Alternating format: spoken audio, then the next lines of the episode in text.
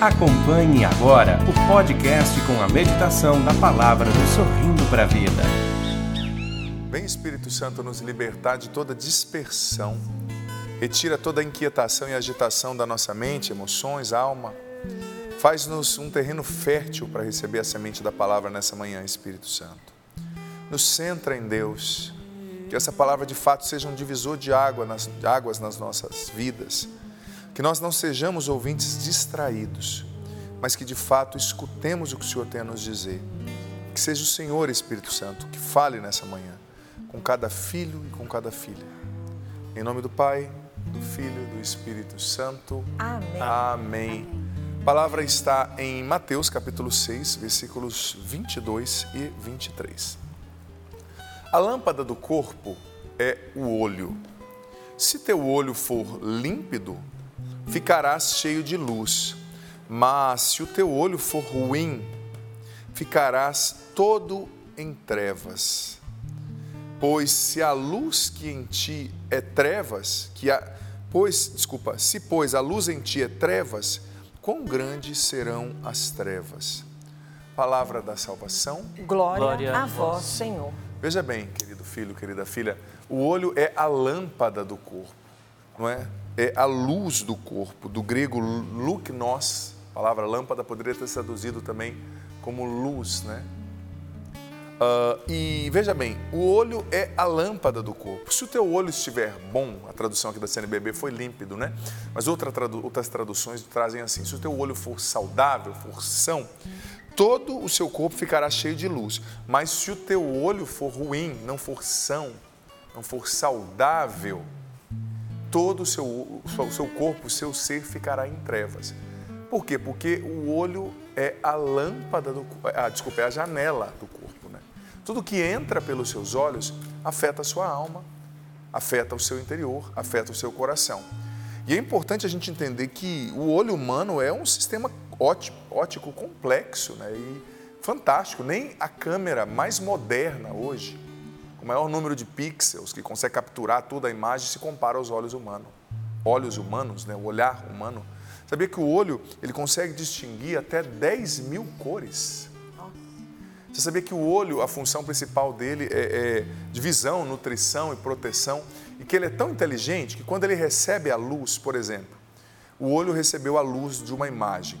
Ele transforma aquilo no impulso elétrico, envia aquele impulso para o cérebro e o cérebro, na hora, vai fazer o discernimento, né? processar aquela imagem e discernir o que, que ele está vendo. E ao mesmo tempo ele vai compreender aquela situação que ele está vendo. Então o que entra nos seus olhos, pelos seus olhos, vai direto para o seu cérebro.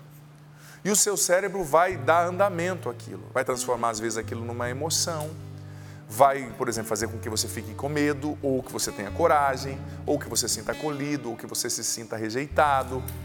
O seu olho vai mandar para o seu cérebro, o seu cérebro talvez vai transformar numa memória, vai transformar num trauma. Por exemplo, o mecanismo de um trauma. Você que vê um acidente, uma pessoa, Deus nos defenda, né, morta, o seu olho capta, manda para o seu cérebro e às vezes o seu cérebro internaliza aquilo numa memória traumática, como uma memória traumática, né? Então, os olhos são muito importantes, né? É, é um organismo sofisticado ao extremo, né? As lágrimas, por exemplo, você sabia que a lágrima tem uma função fantástica, protetiva, de lubrificar os olhos, né? De proteger os olhos de corpos estranhos. O piscar, é tão importante piscar. Sabia que se você parasse de piscar, os seus olhos poderiam entrar num ressecamento ou receber impurezas que você nem perceberia, você poderia até perder a sua visão. Como tem gente que pisca muito, né? Mas como o piscar é importante, como é, um, é, um, um, órgão tão inteligente, tão sofisticado do nosso corpo, né? E que maravilha é poder enxergar, não é verdade? Eu, dos tempos para cá, precisei usar óculos, né? Mas mais para dirigir, assim, uma coisa ou outra. E claro, eu, eu, enxergo bem sem os óculos, mas quando eu coloco os óculos, nossa, eu enxergo tudo. Eu fiquei até admirado quando eu saí da ótica, assim, eu olhava e falava, nossa. nossa eu cheguei na TV, eu olhei, eu olhei para uma irmã de comunidade brincando, falei, nossa, eu não percebia que você era tão baixinha, brinquei com ela, né? Aí ela riu, falou, ah, agora você está de óculos, né, padre, tal, tal. Aí brincando com um, brincando com outro, né? Porque, de fato, é tão bom, né? Quando você enxerga com nitidez as realidades. Eu tinha um amigo, por exemplo, que era daltônico, né? Ele tinha dificuldade de distinguir as cores. Ele via tudo meio para coloração cinza, né? E depois ele fez um tratamento, tal, foi melhorando uma coisa ou outra. Claro, é, dizem que em alguns casos é irreversível, não sei que eu não sou especialista da área, né? Mas ele foi melhorando e ele dizia: "Nossa, como é legal perceber assim algumas distinções já, né? Me educar para perceber, ainda que não com nitidez como não tenho, como quem não tem o problema, né?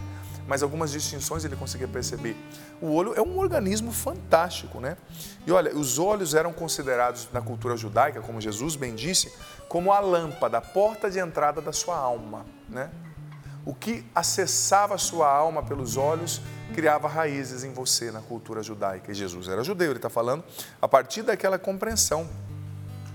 Você precisa cuidar, filho ou filha, dos seus olhos. Eu não estou falando só do ponto de vista oftálmico, não, e no oftalmologista, o que é importante, eu estou falando da dimensão espiritual, da direção espiritual. Você precisa cuidar do que você deixa entrar pelos seus olhos porque isso vai determinar muitos dos resultados que você tem na sua vida. Sabe? A gente precisa cuidar mais dos nossos olhos, sobretudo num tempo no qual há tanto apelo para termos os olhos ruins, para olharmos o que não presta, para vermos notícias ruins, desgraças. Existem as redes sociais, às vezes tem redes sociais, uma em especial que eu estou acompanhando. Gente, que se você vê o conteúdo, 85% é impureza.